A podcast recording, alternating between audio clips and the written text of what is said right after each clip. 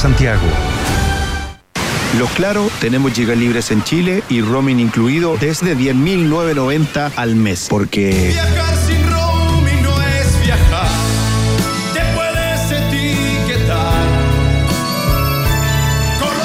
Viajar sin roaming no es viajar. Por eso los Claro tenemos gigas libres en Chile y roaming incluido desde 10.990 al mes. Seamos claros. Este verano en Copec, veo veo que vas a parar en una pronto por un exquisito hot dog con ese pan delicioso.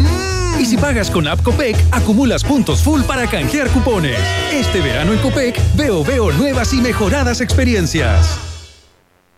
Arcos, creatividad que cambia mundos. Presentan un país generoso en Rock and Pop. Se abren las fronteras de un país que rara vez aparece en los mapas. Un país donde siempre brilla el sol y muchas veces la realidad supera a la ficción. La ficción. Un país con historias y una fauna local únicas. Un país abundante en bichos raros y ejemplares exóticos.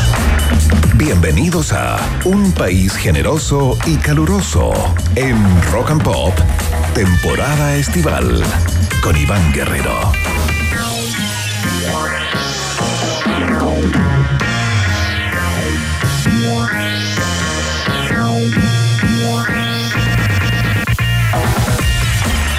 Tal, qué tal, qué tal, qué tal, qué tal? ¿Cómo están todos y todas? Bienvenidos y bienvenidas a una nueva fiesta informativa en la Rock and Pop, el país generoso ya está en el aire a través de todas sus plataformas. Por supuesto, la 94.1 para quienes están en la región metropolitana, la www Rock and Pop CL para Chile y el mundo. Nos escriben desde Zaire en este momento. Qué increíble, chilenos en Zaire. Un abrazo eh, muy fuerte. No sé qué temperatura y qué hora es en Zaire en este minuto, pero muy pronto lo vamos a averiguar para mandar el saludo como corresponde.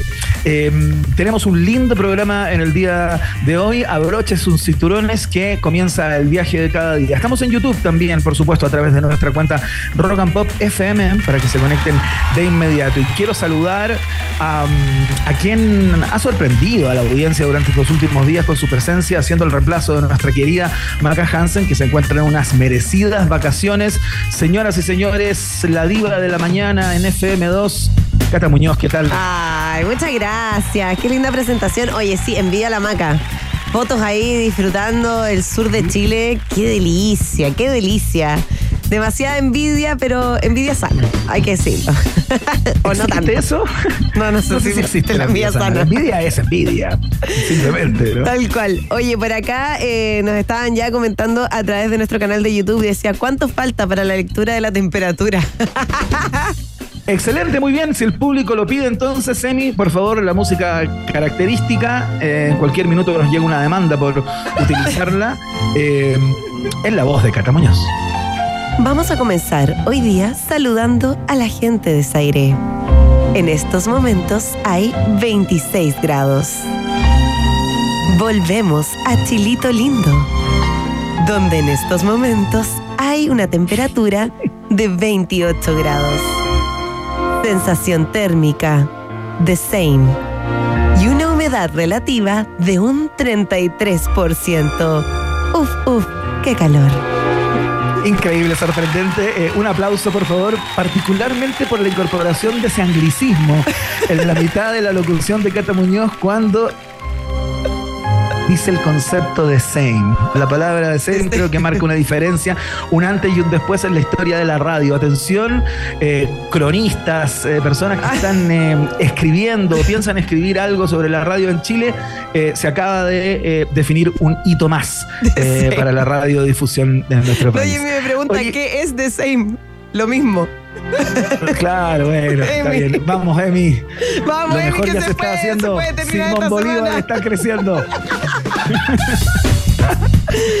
Oye, eh, tenemos grandes eh, sorpresas en el día de hoy, grandes conversaciones, por supuesto. Eh, en algún minuto, imagino, Cata, tenemos que hablar de eh, esta segunda jornada de formalización de la ex alcaldesa de Maipú, Katy Barriga, que ha tenido, que tuvo momentos realmente Sí. sorprendentes, particularmente a propósito de los audios que se presentaron, donde entiendo la jefa de prensa invitaba a denostar a través de cuentas falsas a un par de concejales que estaban en contra de la gestión de Barriga, eh, diciendo que le inventaran cosas que eran narcotraficantes, abusadores de menores, que daba lo mismo, que le dieran para adelante nomás, total, eh, son los bots al final de cuentas, ¿no? Una estrategia, una articulación realmente perversa eh, en la que supuestamente Katy Barriga habría participado, si Claro, bien no es ella tanto. la que estaría al tanto, tal cual, una cosa realmente sorprendente. La defensa de Katy Barriga en el día de hoy pidió, en el caso de que eh,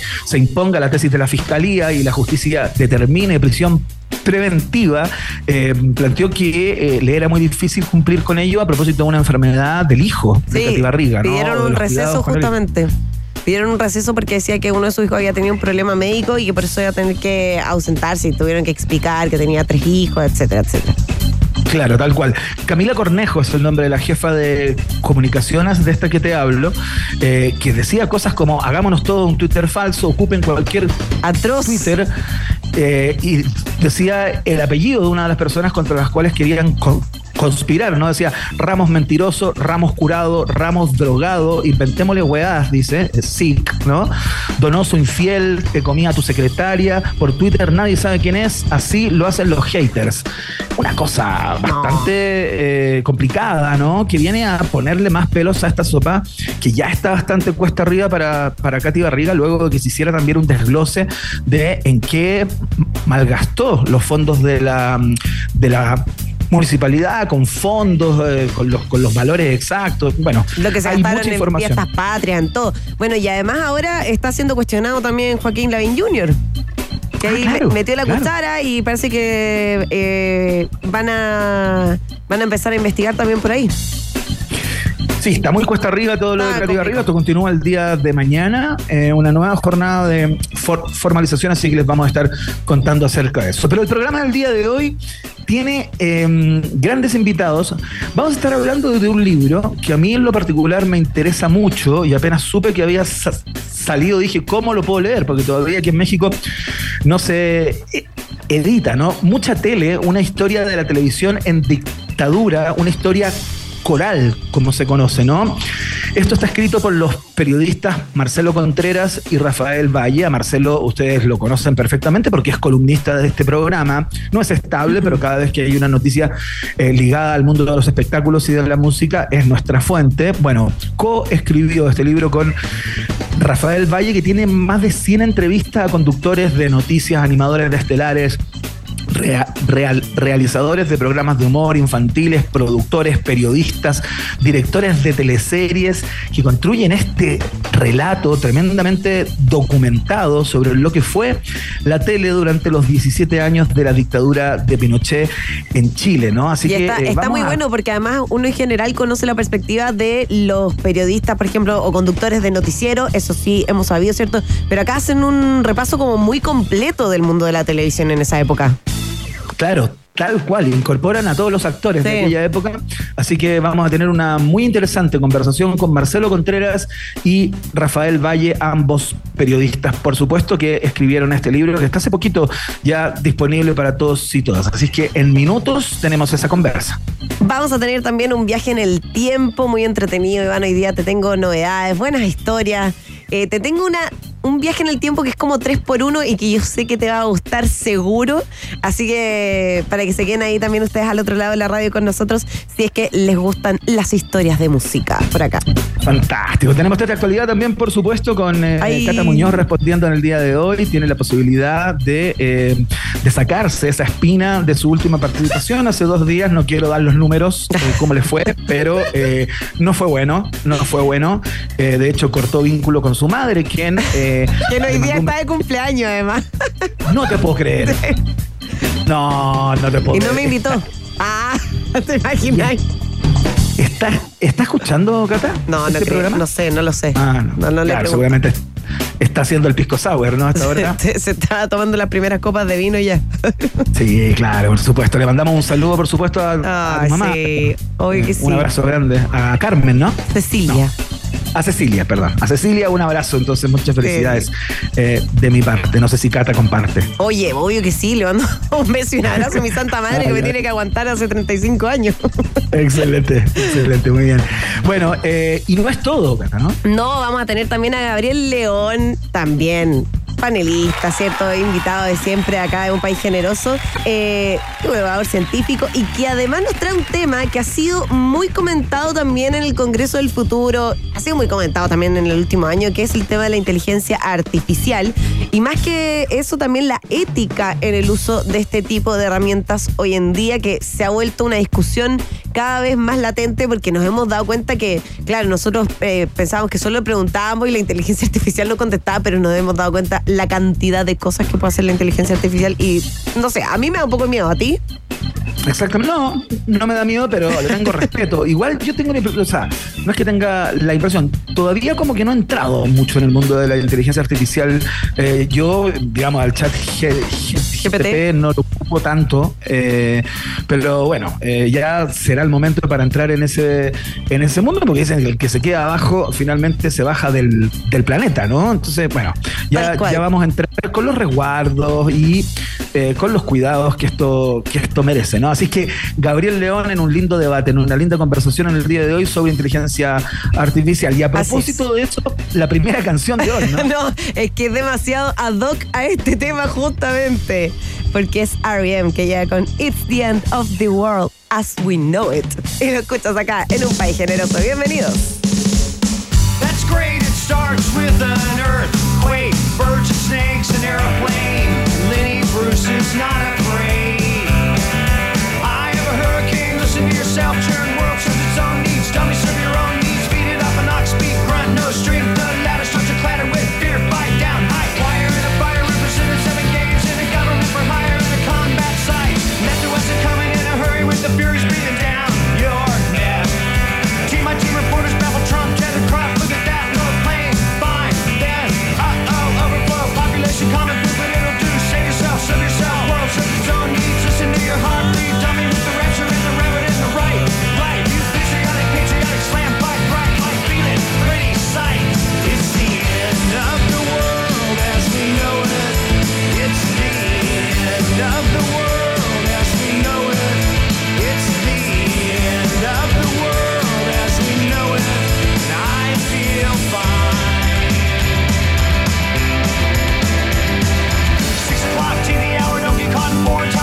burn, return, listen to yourself churn. Locking in uniform and book, burning blood, letting every motive escalate. Automotive centering, light a candle, light a motor, step down, step down, watching heel crush, crush,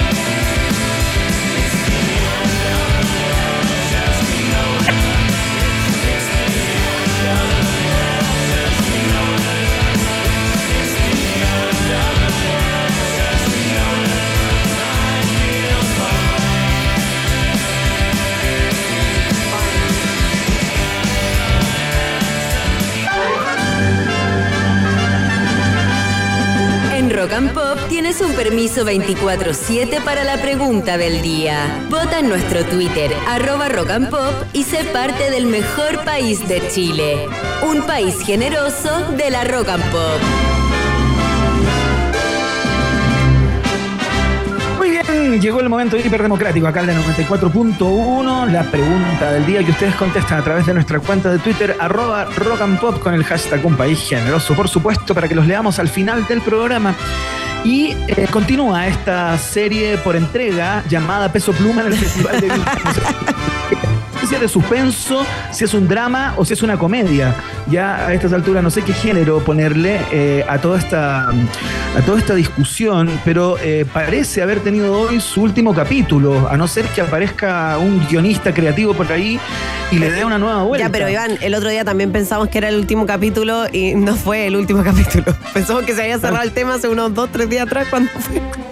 Claro, tal cual, era No una fue. serie esquiva que da sorpresas, ¿no? Porque la organización del Festival de Viña del Mar ratificó ahora la presentación de Peso Pluma en el festival y aseguró que no hay argumentos jurídicos o contractuales para revocar su presencia, ¿no? En el comunicado, además, se destacó que el artista fue confirmado en el Festival de Coachella, que es uno de los más prestigiosos del mundo, ahí en el desierto californiano, ¿no? Yes. Eh, de hecho, Oh, yeah. Calif- como, como co-headliner, está debajito de Lana del Rey. Sí. El- Es uno de los artistas importantes, destacados de Coachella 2024. Tal cual, ahí lo instalaron en la segunda línea, Sí. ¿no? En el cartel. Así es que, eh, bueno, eh, lo entregaron como dato, ¿no? Eh, para justificar y para potenciar su de- determinación de finalmente ratificar.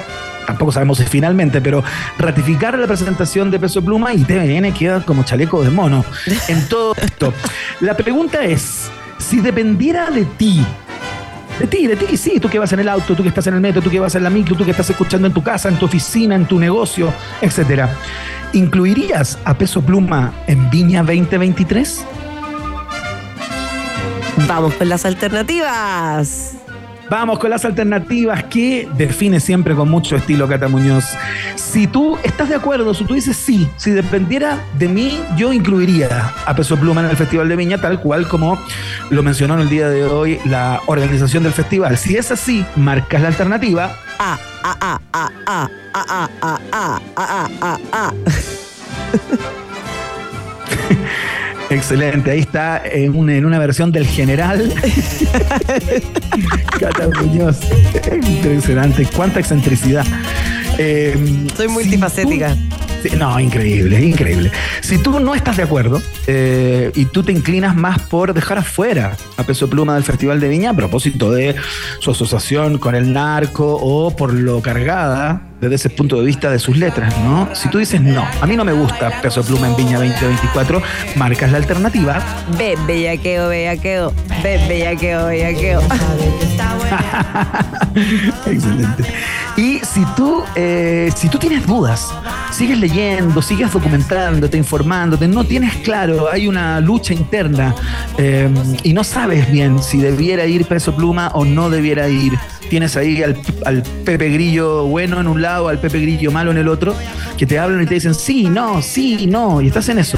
Eh, si estás así, marcas la alternativa Sí, compa. Tengo mucha duda. Excelente. Eh, bien, si estás así, entonces marca la alternativa C, como te dice eh, Cata Muñoz, con todo su estilo. Contestas a través de nuestra cuenta de Twitter, como siempre, arroba rock and pop, utilizando el hashtag Un País Generoso para que te podamos leer al final de eh, este programa que tiene múltiples sorpresas en el día de hoy, así que no te separes. Ya lo sabes ya. Vox Populi. Vox Day. Oh, qué buena canción, ¿o no? ¿La reconoce ya no? Hacemos el pasito. Brazos Ah, cruzados. esto- Piernas Bonnie arriba. M. Ah. Bonnie M. Rasputin. Escuchas aquí en un país generoso en la 94.1.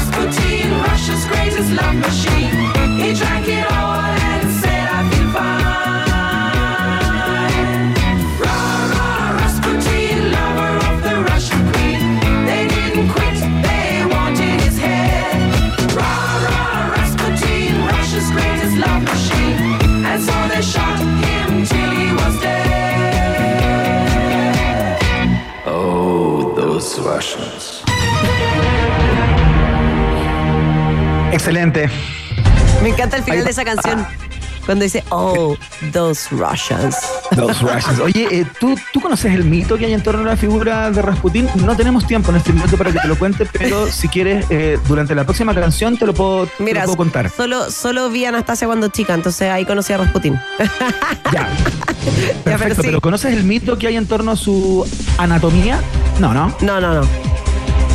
Perfecto, ahí te lo, te lo cuento. Si alguien lo conoce en nuestra cuenta de YouTube, en nuestro canal, y están ahí conectados, si quieren se lo pueden contar. Ah, no, porque en este minuto la Cata no puede ver el computador porque comienza con Ay, el test de actualidad en un país generoso. Ya voy a dar vuelta al computador para no ver. Por favor. No estoy, no estoy leyendo nada. Y ahí te cuento el mito que hay en torno a Rasputin. Ya. Es muy interesante. Ya. Esta es la primera pregunta, Cata Muñoz. Ay.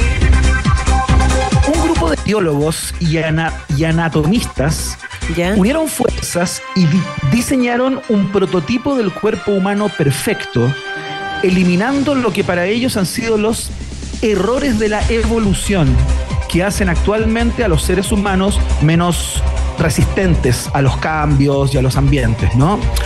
La iniciativa fue liderada por la anatomista Alice Roberts, quien prestó su propia imagen para que los científicos la adaptaran y la mejoraran, ¿no? ¿Ya? ¿Ya? Estos tipos dijeron, esta, esta característica no, no debiera estar, esto no debiera estar y esto sí debiera estar para que fuéramos más fuertes y tuviéramos una mayor eh, a- adaptación Como para al que medio. siguiéramos evolucionando, así como. Ah, No, lo que hicieron fue sacar lo que ellos consideran errores o fallas del proceso e- evolutivo del cuerpo humano, fundamentalmente, ¿no? Perfecto. O sea, un robot, básicamente. Lo que para ellos vendría siendo como la perfección del ser humano hoy para su medio ambiente. ¿Ok? Pero avísales que acá tenemos a Robotina en Chile. Sí. no cachaban Sí, es- eso, yo creo. Es perfecta. Atención. Esta es la pregunta. ¿Cuál de estas características que voy a mencionar no forma parte del cuerpo humano perfecto diseñado por los especialistas? ¿O ya? A ver. ¿Cuál de estas no forma parte de lo que ellos dijeron que debiera faltar o agregar para ser perfectos, digamos? Ya. Atención, alternativa A. Una bolsa en el estómago, como los canguros, para transportar a los hijos. Que el cuerpo humano tuviera un corazón de perro y pulmones de cisne. ¿Ya? Y alternativa C, la eliminación del dedo pequeño del pie. Ya. ¿Cuál de estas características que estoy mencionando no forma parte del prototipo del cuerpo perfecto que idearon estos biólogos y anatomistas? Eh,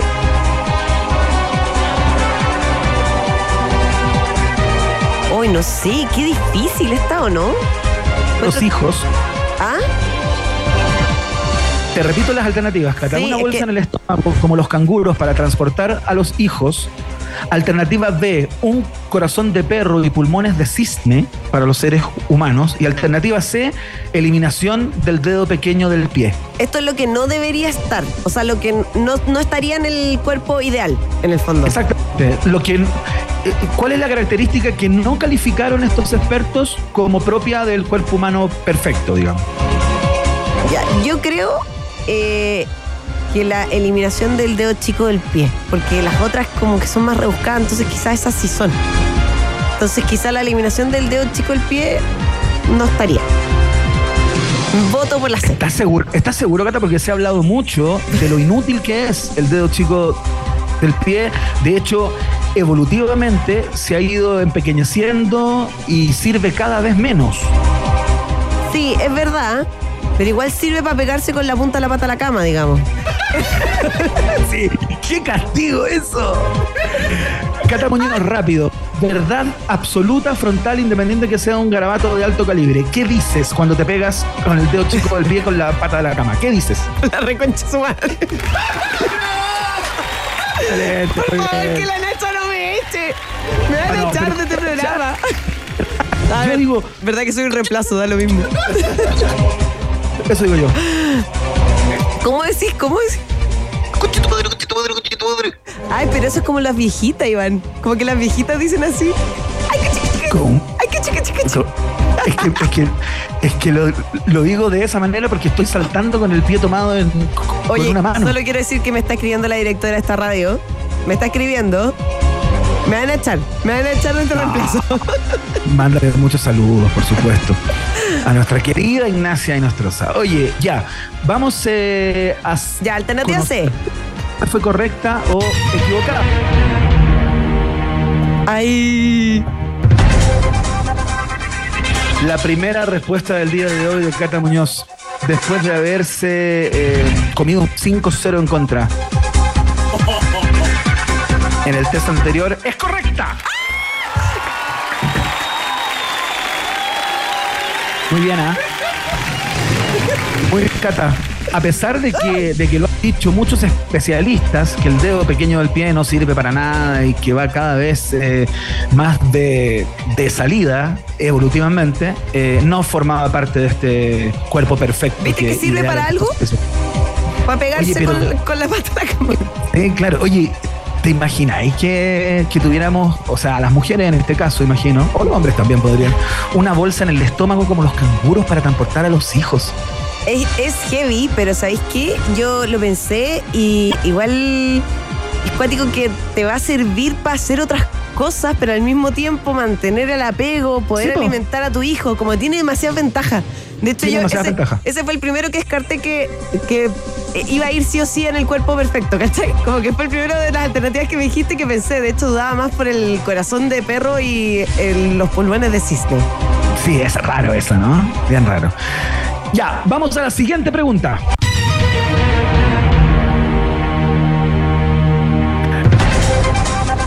Recientemente, un grupo de 200 voluntarios y voluntarias participaron de extensas jornadas de limpieza de cinco playas a lo largo del país. Esto fue en las playas de Cartagena, Los Molinos en Valdivia, Bahía Inglesa, el humedal Adelaida en Co- Coquimbo, la ribera del río Mapocho en Renca y la costonera del estrecho de Magallanes. ¿Ya? ¿Ya? Los voluntarios limpiaron 763 mil metros cuadrados, que es una superficie equivalente a más de 100 canchas de fútbol. Puta, ¿ya? Es una superficie importante entre todas las playas y lugares que Sí. limpiaron. Esta es la pregunta. ¿Cuántas toneladas de basura sacaron?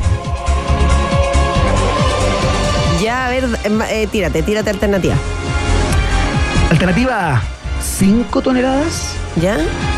Alternativa B, 8 toneladas. ¿Ya? Alternativa C, 12 toneladas. Uh, ¿Cuántas toneladas de basura sacaron? De estas cinco playas o lugares, ¿no? mira, 200 hectáreas, 760 mil metros cuadrados. ya, yo creo que yo me la juego sin ninguna lógica, porque en verdad no sabría decirte, pero no creo que sean 5 toneladas porque es muy poco y en verdad, lamentablemente, las playas siempre tienen demasiada basura. Eh, es muy triste tener que decirlo, pero así es. Qué bueno que existan estos voluntarios que limpian también, ¿cierto? Eh, las playas. Entonces yo me la jugaría, pero 12, 12 toneladas encuentro que es mucho. Entonces me la jugaría por la alternativa B, fíjate. 8 toneladas. Sí, 8 toneladas.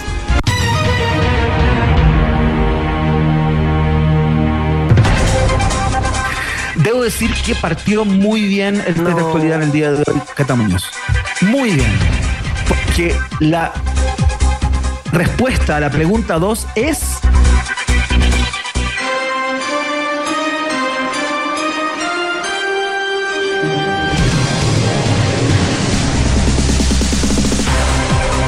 Incorrecta. ¡Ay, no! ¿Cuál era? Por favor, dime cuál era, necesito saberlo. Fueron 5 toneladas. Alternativa A. Mira, qué poca fe tengo en la humanidad de Chile. ¿Viste? Eres muy negativa. Muy Eres negativa, demasiado. muy negativa. Ya, en honor al tiempo, vamos con la pregunta número 3. Me pregunto cómo le está yendo a las personas que están escuchando esto y inconscientemente juegan, aunque no quieran jugar, juegan eh, de manera eh, personal, ¿no? En el metro, en la micro, en el Uber, donde vayan. Yo creo, yo en el creo test que todos, le han achuntado una y han perdido una tal cual como yo, porque este es un país generoso, entonces son generosos conmigo. Excelente. Comparten los aciertos y los errores. Muy bien. La siguiente pregunta tiene que ver con tecnología de punta, Cata Muñoz. El robot humanoide Optimus de Tesla ¿Ya? es uno de los más avanzados del mercado y también uno de los más esperados, puesto que promete ser un dispositivo para colaborar en las tareas del hogar. Esta máquina lleva años de desarrollo. Esa es una real robotina. Exactamente, tal cual. Es una robotina real. Tal cual. De hecho, Elon Musk lo presentó por primera vez en el 2021, cuando recién estaban desarrollando el primer prototipo. Y desde entonces no han hecho más que hacerle mejoras. Ahora Elon Musk acaba de presentar su más reciente versión. Optimus Gen 2 mucho mejor que las primeras y con una impresionante minuciosidad, tanto que puede manipular un huevo sin romperlo. Una tarea muy compleja para los bichos de este tipo, ¿no? Esta es la pregunta. Para mi marido también. Un saludo a ese hombre vapuleado. No. Atención. ¿Qué tarea del hogar fue la elegida por los creadores de Optimus Gen 2 para presentar sus nuevas habilidades? Uh, ¿ya? Alternativa A. Limpiar vidrios. ¿Ya? Alternativa B. Doblar ropa. ¿Ya? Alternativa C. Hacer las camas. ¿Con qué habilidad fue presentado este nuevo Optimus Gen 2 o esta versión Ya. de El primero no es porque eso ya lo hace un robot. Ah, sí, pues hay unos típicos Sí, que se po. mueven. pero bueno, quién sabe. No sé, no, yo creo que el primero no es. Eh, el de doblar ropa igual está bueno. Eh, el de la cama, mm, no sé si lo han hecho todavía, igual es poco probable porque tiene que levantar el colchón, po. como que igual le- eso le cuesta al robot, encuentro yo, ¿no? No sé, como que lo veo más difícil. Ya, eh, me la juego por la B, doblar ropa. Doblar ropa. Sí, a lo maricondo. Dobl- doblar ropa, pero me imagino que la doblan además como con esa, como cartoncito, como para que le quede perfecta la ropa.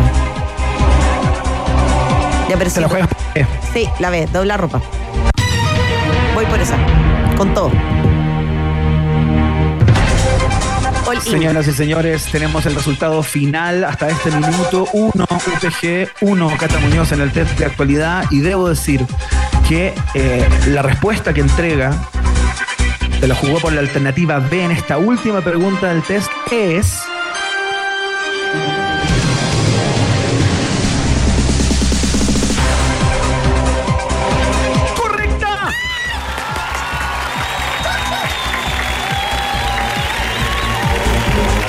Ganado en la actualidad Cata Muñoz el cumpleaños de Cecilia será un poco más feliz. Bien, Cata. ¿eh? Oye, estoy, es que he dicho, es mi segunda vez que gano en el de actualidad. Y eso que llevo una semana y media en este programa. Muy bien, muy bien, buena performance. Oye, gracias a todos los que están mandando saluditos ahí a través de. Le, le achuntaron, alguien decía doblar ropa, ¿viste? Igual que yo. Sí, pues es que fue una noticia que apareció en todos lados. Están la- las imágenes del bicho ahí que dobla la ropa y todo. Ya, vamos a saludar a nuestros amigos y amigas. eh, Así De- es. De, de Arcos, hola. Actuación, fotografía, cine, comunicación audiovisual, sonido, interpretación, composición y producción musical, ilustración, animación 3D, diseño gráfico, multimedia y videojuegos. Es tiempo de creatividad. Estudia en Arcos y descubre un lugar tan distinto y artístico como você. Conoce más en arcos.cl. Arcos, creatividad que cambia mundos. Muy bien, vamos raudamente a la pausa porque a la vuelta estamos con los periodistas Marcelo Contreras y Rafael Valle para conversar acerca del libro que escribieron a cuatro manos, mucha tele, una historia coral de la televisión en dictadura. Más de 100 entrevistas se hicieron a todos los protagonistas de la tele eh, de aquellos años eh, oscuros en Chile, por cierto. La pausa.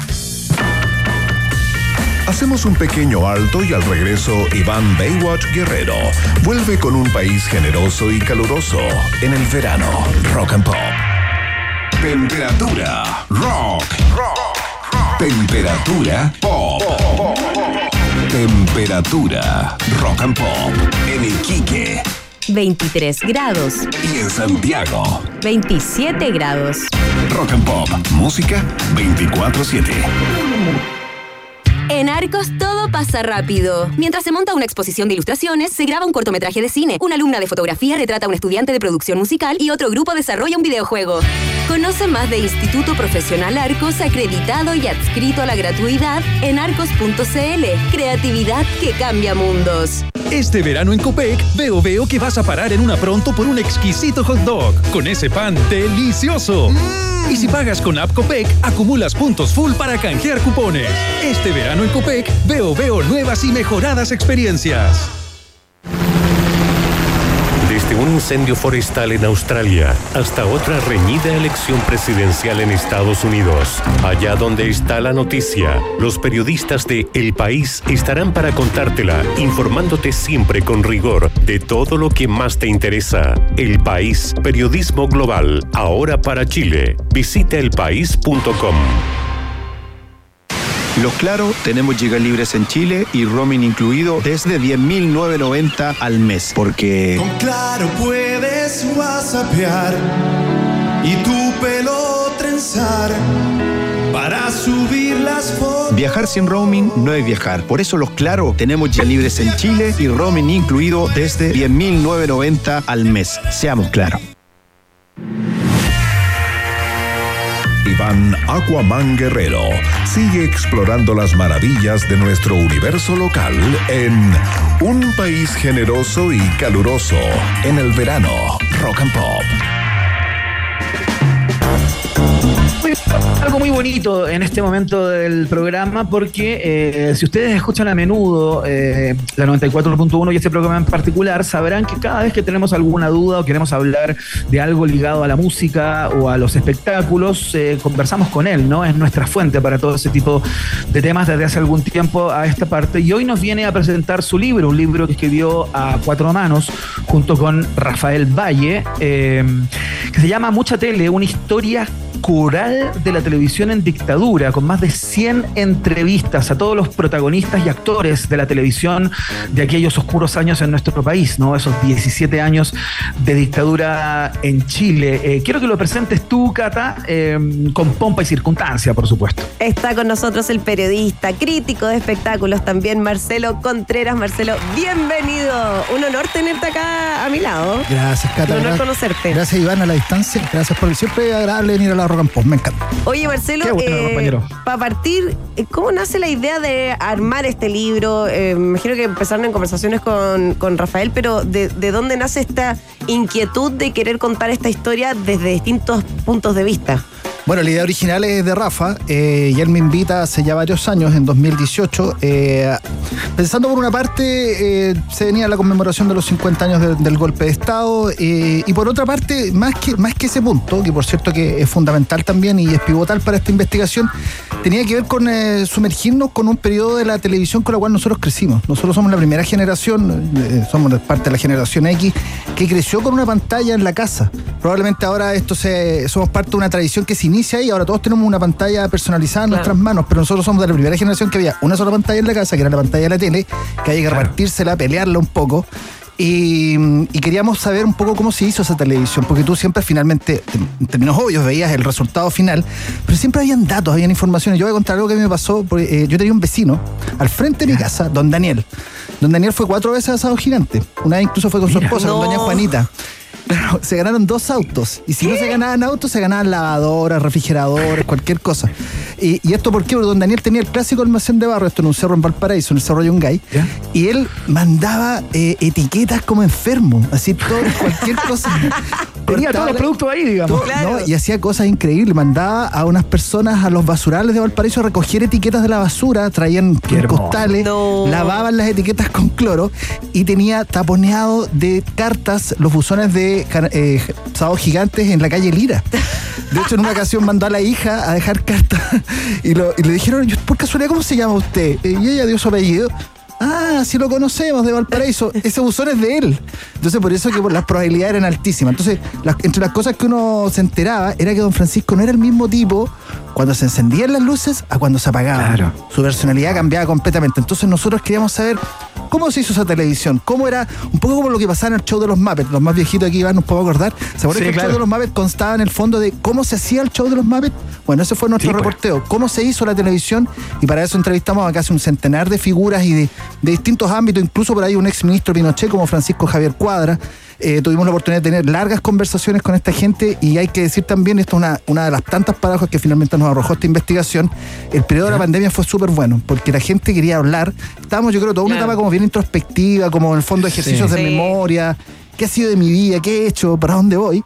Y pillamos a toda esta gente, muchos de ellos ya están retirados, pero hay otra gente que está activa. Entonces tuvimos conversaciones Sí. súper francas. Al comienzo partíamos, tuvi- las primeras entrevistas duraban 45 minutos, una hora, pero después ya teníamos conversaciones de 3, 4 horas con Oh. algunas personas. Mira. Y fuimos a muchas Oye, casas Marcelo. también, así que estuvimos con mucha Qué gente. buena. Justamente eso te quería plantear. Eh, a menudo las personas que han sido identificadas o vinculadas con eh, la televisión durante la dictadura han tenido un montón de problemas, ¿no? A lo menos troleo en las redes, eh, porque se presupone que durante aquella época la información era manejada por la Junta Militar, los contenidos eran eh, regulados de alguna manera por los militares y claro, suelen tener muy mala prensa quienes participaron de todo eso, ¿no?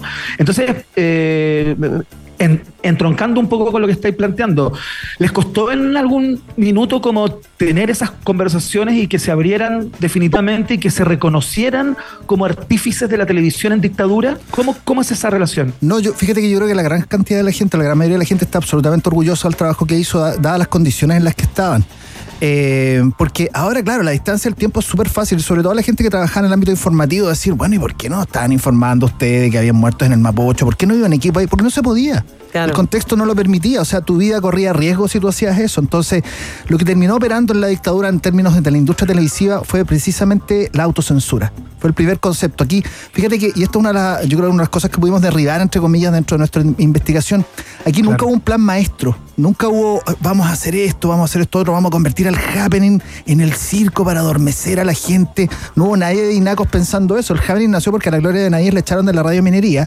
Tenía un programa y ella ya trabajaba con todo el elenco original del happening. Quedaron súper claro. picados y dijeron, hagamos un programa que se ría a la televisión, porque era una idea que ya les venía dando vuelta a Rabán y a Alarcón. Pero en general las cosas tienen un origen bastante más prosaico y bastante más azaroso, bastante más ensayo-error hubo en la televisión en ese periodo que lo que se pueda imaginar. Ahora, el ámbito informativo es algo completamente distinto, Claro. sobre todo en TVN. Y lo otro, además, que cada canal tenía una situación caso a caso. Eh, Televisión Nacional fue brutalmente intervenido, sobre todo en términos informativos, pero Canal 13 era un feudo de Lodero Rodríguez y lo defendía con uñas y dientes. El canal de la Chile, el canal 11, vivía una especie de limbo que estaba ligado a la universidad y UCB Televisión era un planeta completamente aparte en Valparaíso que tenía su programación Claro. propia y un estilo propio de hacer las cosas, pero no había esta, esta, esta idea, como te digo, de que realmente vamos a hacer esto y vamos a dirigir la, la diversión para que la gente se olvide de las brutalidades que está haciendo la DINA y posteriormente la CNI cómo lo estamos apretando económicamente con el ladrillo. Nada de eso sucedía. En general, los militares eran súper ignorantes hasta el ridículo respecto de cómo se hacía televisión. Esta escena la hemos contado varias veces, pero realmente grafica esto. Fíjate que entra un milico que estaba a cargo de TVN, el máximo, el máximo, y andaban vestidos de militar dentro del canal para amedrentar a la gente. Claro, me imagino. Y entra a una sala de dirección y dice, estamos en economía, el país está en una situación súper difícil, aquí hay demasiados televisores, hay que sacarlos todos, nos vamos a quedar con uno solo. Y el director ahí con- y el director lo queda mirando y le dice, oye, estos no son televisores, son monitores. Ah, perdón, me retiro. Entonces pasa Está no. Claro. Krum era el director de TVN. Un tipo Krum, ¿no? Claro, hay varios. Bueno, Krum es uno de los que de- realmente nos dio mucho material Krum, pero hay, hubo varios. eh, Orozco era otro, creo que fue Orozco, que era, era hermano del doctor Orozco, a todo esto. Orozco, Ah, un, mira. tipo, un tipo realmente que los que se acuerdan de él en los primeros tiempos era un tipo loco. O sea, Orozco lo único que le importaba al comienzo era que se develara, por ejemplo, esta vida orgiástica que tenía Salvador Allende. Vayan a la casa y vean qué, qué es lo que había en esa casa. Nada de eso pasaba, nada, eran todo una- un montón de ideas eh, prejuiciadas que existían sobre lo que había sucedido y lo que, cómo debía seguir funcionando esta industria, pero también lo que finalmente nosotros queremos contar en esta historia eh, tiene que ver cómo finalmente la, la- toda esta implementación de, de lo que era el neoliberalismo llegó a la pantalla. Y eso significó que a los canales se les acabó, me van a disculpar el concepto, se les acabó la teta pública, no había más eh, dineros para ingresar. Y el año 77 arréglenselas como puedan. Autofinanciamiento, publicidad en todo minuto, porque antiguamente, y esto los más viejitos nos acordamos, antes no había publicidad en, lo- en los programas de televisión. La gente joven le puede parecer sorprendente, pero tú no tenías, empezabas a ver un programa y lo veías completito. Pero a partir del año 77, podías tener publicidad, perdón, al comienzo y al final. Pero a partir del año 77 se libera eso y podías meter publicidad en todas partes. Entonces yo me acuerdo los papás de uno veían eh, películas en la noche, estaban en lo mejor, la cortaban. 10 minutos de publicidad. Entonces, y eso es Claro. porque los canales necesitan autofinanciarse, porque progresivamente se fueron eliminando entre el 73 y hasta el 77 se eliminan los aportes estatales a los distintos canales. Oye, Oye, estamos. Sí. dale, dale, Iván, dale, dale. No, estamos conversando con Marcelo Contreras, uno de los autores del libro eh, Mucha Tele, una historia de la televisión en dictadura. Eh, él es periodista, crítico de espectáculos de la tercera y del Clinic y es un panelista inestable de este programa también. Así es que estamos muy contentos de tenerlo con esta, con esta nueva obra. Eh, Cata. Oye, Marcelo, eh, yo me pregunto también si había gente que eh, quizá quería desde dentro, de alguna forma, o desde su vereda, aportar en algo en esa situación que estaba viviendo el país en ese minuto, desde su perspectiva, como eh, quizá que no estaban a favor de la dictadura, eh, que estaban metidos dentro de la televisión, ¿cómo lo hacían? Bueno, hay, varias escenas de, yo creo que hay algunas instancias heroicas de gente que trató de salvar situaciones que eran súper eh, complicadas y otros que se buscaron la maña para poder hacer, por ejemplo, política en televisión. Un personaje que es bien importante es Cote Evans. Cote Evans, eh, Enrique Evans, eh, Sí, claro. es una figura que se mete por un lado, nada que ver a hacer tele. Primero hace este hace este programa que muchos recordamos los que somos melómanos sobre los Beatles, los años 60 y los Beatles, pero él hace, Claro. hace eso, dice los años 60 y los Beatles. Entonces empieza a presentar la historia de los Beatles, pero entonces puta, había un corte, decía, pero en 1962, cuando los Beatles estaban empezando, crisis de los misiles en Cuba. Entonces aparecía Fidel Castro. Entonces lo llama a la Dinaco y le dice, a ver, compadre, ¿usted qué nos quiere meter cuchufleta o no? Aquí.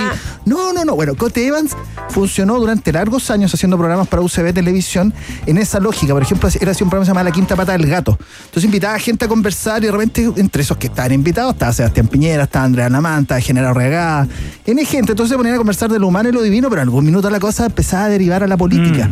Entonces la Dinacos cada cierto tiempo llamaba a Cote, y decía, Cote, no somos tontos, nosotros nos damos cuenta de lo que está haciendo.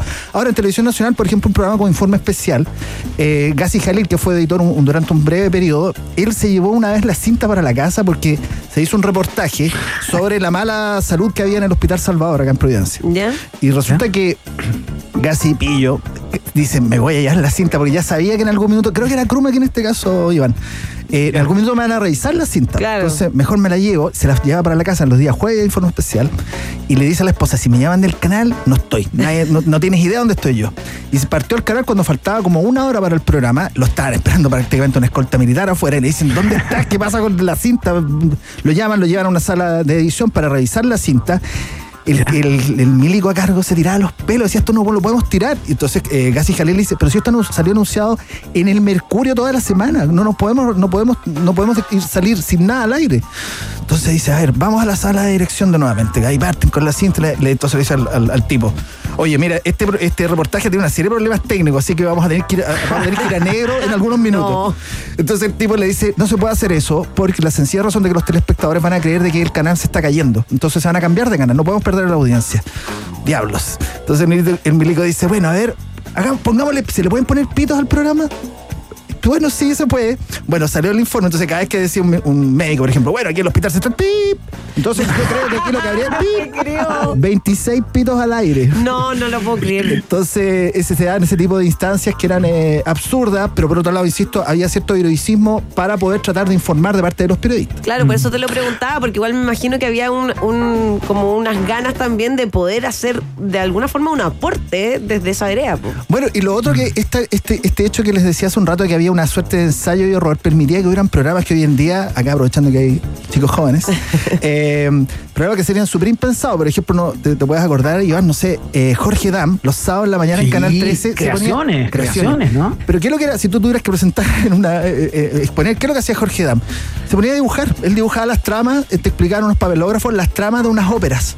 Eso es lo que Claro, él hacía. Era, Decía, era un, era un, lo que se conoce como un microprograma, ¿no? Claro, entonces imagínate ahora ver una- a un caballero ahí como dibujando, Dibujando. o- dibujando y explicándote una, una ópera y uno de repente se queda pegado. A mí no me gustaba la ópera, no me interesaba lo más mínimo, quería que era un dibujo animado, pero era, era realmente interesante de repente. Entonces si tú dices un programa que trataba sobre eso, o Patio Plum, que era un programa súper extraño en Canal 11, que tenía la cualidad de que atraía gente que era mayor. De hecho yo ya estaba Sí, medio pasadito para Claro. ver varios Sí, Patio Plum claro, yo lo veía con mis hermanos más chicos, claro. ¿Y qué decir de los prisioneros? Los prisioneros que eran ya más guaylones.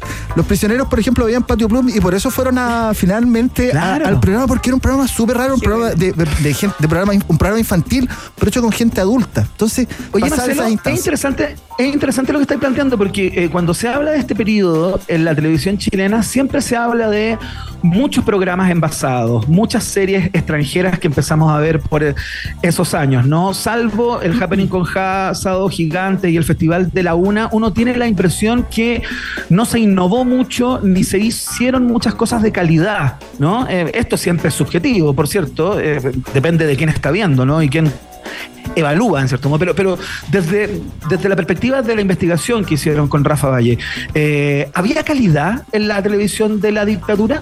Sí, yo creo que hubo instancias de calidad y lo otro que hubo una diversidad programática que hoy en día es absolutamente impensada. Tú, hoy en día yo creo que la televisión está súper giberizada y de- definida hacia un público más viejo, un público de la generación X y un público boomer. Pero en esa época tú tenías programación para gente, para niños, tenías programación para adolescentes, tenías programación para la dueña de casa, tenías programación para el marido que llegaba cansado, lo único que quería era unas minas con poca ropa como pasaban en, en Sabor Latino. Yo creo que el programa que me atrevo a destacar, fíjate, fue Mundo, el programa que hacía Nano Holguín. el Nano Holguín, fíjate que eh, tenía tal llegada en el mundo tecnológico del primer mundo que, por ejemplo, nos contaba Mario Boada, que trabajaba con él, que ahora está a cargo del canal REC en Canal 13. Mario nos contaba que cuando ellos viajaban a la NASA, por ejemplo, eh, estaba la BBC, estaba el, el canal top de Japón, estaba la Dolce Vele, estaban los grandes canales cubriendo y un canal universitario chileno. Entonces siempre los tipos de la NASA decían, pasen ustedes acá si ustedes ustedes un canal universitario. Entonces explicaban, no, es que en Chile hay un modelo distinto, bla, bla, bla. Pero bueno, a Iván, a, perdón, a, a- Holguín lo conocían los astronautas. Los gente, la gente que tripulaba el transbordador espacial lo sí, saludaban claro. así prácticamente, dame cinco. Era como nuestro Carl Sagan, ¿no? Totalmente. Eh, y fíjate que una, una cosa que nos contaron, eh, me- Hernán Holguín por ahí que también siempre como a la gente le gusta decir, bueno, la dictadura, bien tanto. Hernán Holguín fue uno de los que fue a Chacarillas, por ejemplo.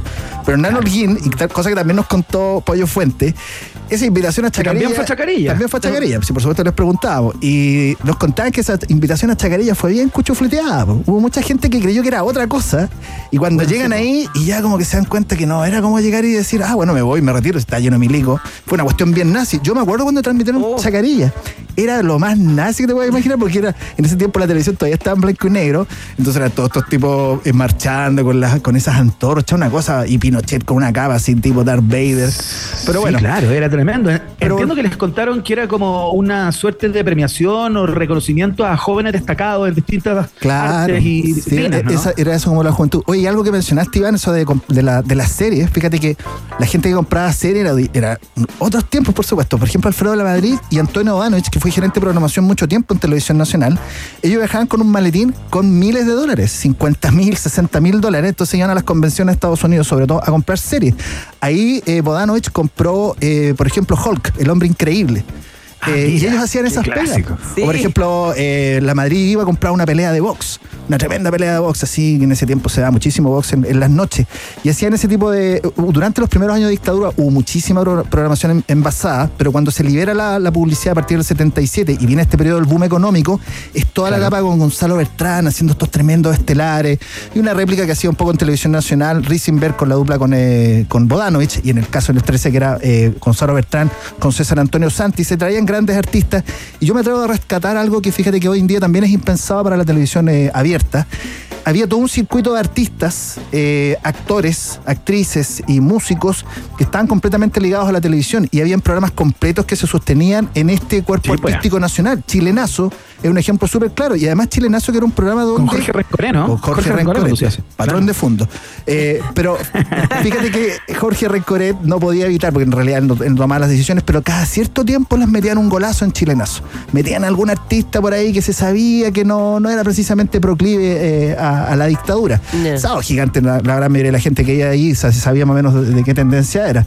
Pero, o en televisión nacional. Pero en general, volviendo a lo anterior, había todo un aparato industrial, musical, artístico, que estaba sustentado en la televisión y que desapareció finalmente con el correr de los años. Hoy en día ya no tenemos prácticamente nada. ¿Qué es lo que, qué es lo que tenemos en la televisión abierta? Matinales y los noticiarios que nos asustan a todos. Y las teleseries. Y las teleseries, pero no es mucho más. En ese tiempo había una, una diversidad. Por supuesto que estamos hablando de una época donde hoy en día los jóvenes no necesitan depender de la pantalla grande, de la pantalla chica, Sí, perdón, claro. para ver- tener lo que les interesa. Te- Hay otras opciones, por cierto. Y era una época distinta porque además era la televisión era más transversal en el sentido de lo que decías tú, que claro, habían programas para distintos tipos de público, pero al final la tele era la tele, era como lo que había, era la novedad, entonces todos veían todo, po. Era como un altar. Como que todos veían todo, o sea, como que los niños no solo veían bonitos, sino que también se quedaban después escuchando lo que veía la mamá, ¿cachai? Como que al final... La tele se prendía en la mañana y no se apagaba más. Eso, Hasta- sí. O sea, uno almorzaba, uno almorzaba viendo tele, uno tomaba Sí. once viendo tele, en la noche estabais comiendo y estabais viendo tele. Todo el día veías, O sea, te- los niños se iban a acostar con lo- en la cuestión de los angelitos. El angelito. en 13. Conejito TV que te mandaba a la cama. Oye, qué interesante conversación con Marcelo Contreras, periodista crítico de espectáculos de la tercera y de, Clinic, que se entregó a la misión de investigar, y vaya que investigaron casi 100 entrevistas a conductores de noticieros, animadores de estelares, realizadores de programas de humor infantiles, periodistas, artistas, directores de teleseries, de un cuanto hay, todos los artífices de la televisión, de la dictadura, para desmitificar un montón de cosas y confirmar otras. Eh, este libro está escrito por Marcelo Contreras, que nos acompaña en el estudio, y Rafael Valle. Entre, entre los dos hicieron esta investigación, lo escribieron a cuatro manos y está disponible ya, Marcelo, ¿no? Sí, está absolutamente disponible, está editado por el Fondo de Cultura Económica, eh, lo vamos a lanzar mañana, de hecho a las 18.30 en el Fondo de Cultura Económica, en el Paseo Urne 152, con eh, Santiago Pavlovich, la, eh, la Malucha Pinto y Álvaro Díaz de 31 minutos. Algo que quiero destacar, si me permiten, para no dar mucho la lata, eh, nosotros estructuramos un relato coral. Aquí no está nuestra, nosotros discutimos mucho con Rafael cómo íbamos a darle vida a esto. Y finalmente llegamos a la conclusión de que la mejor forma, dada la calidad de la información que teníamos y de las confesiones que había de la gente por este, esta situación emotiva que ha sido finalmente dentro de la pandemia y el periodo antes y previo y de- posteriormente que seguimos investigando nosotros hasta el año pasado, hasta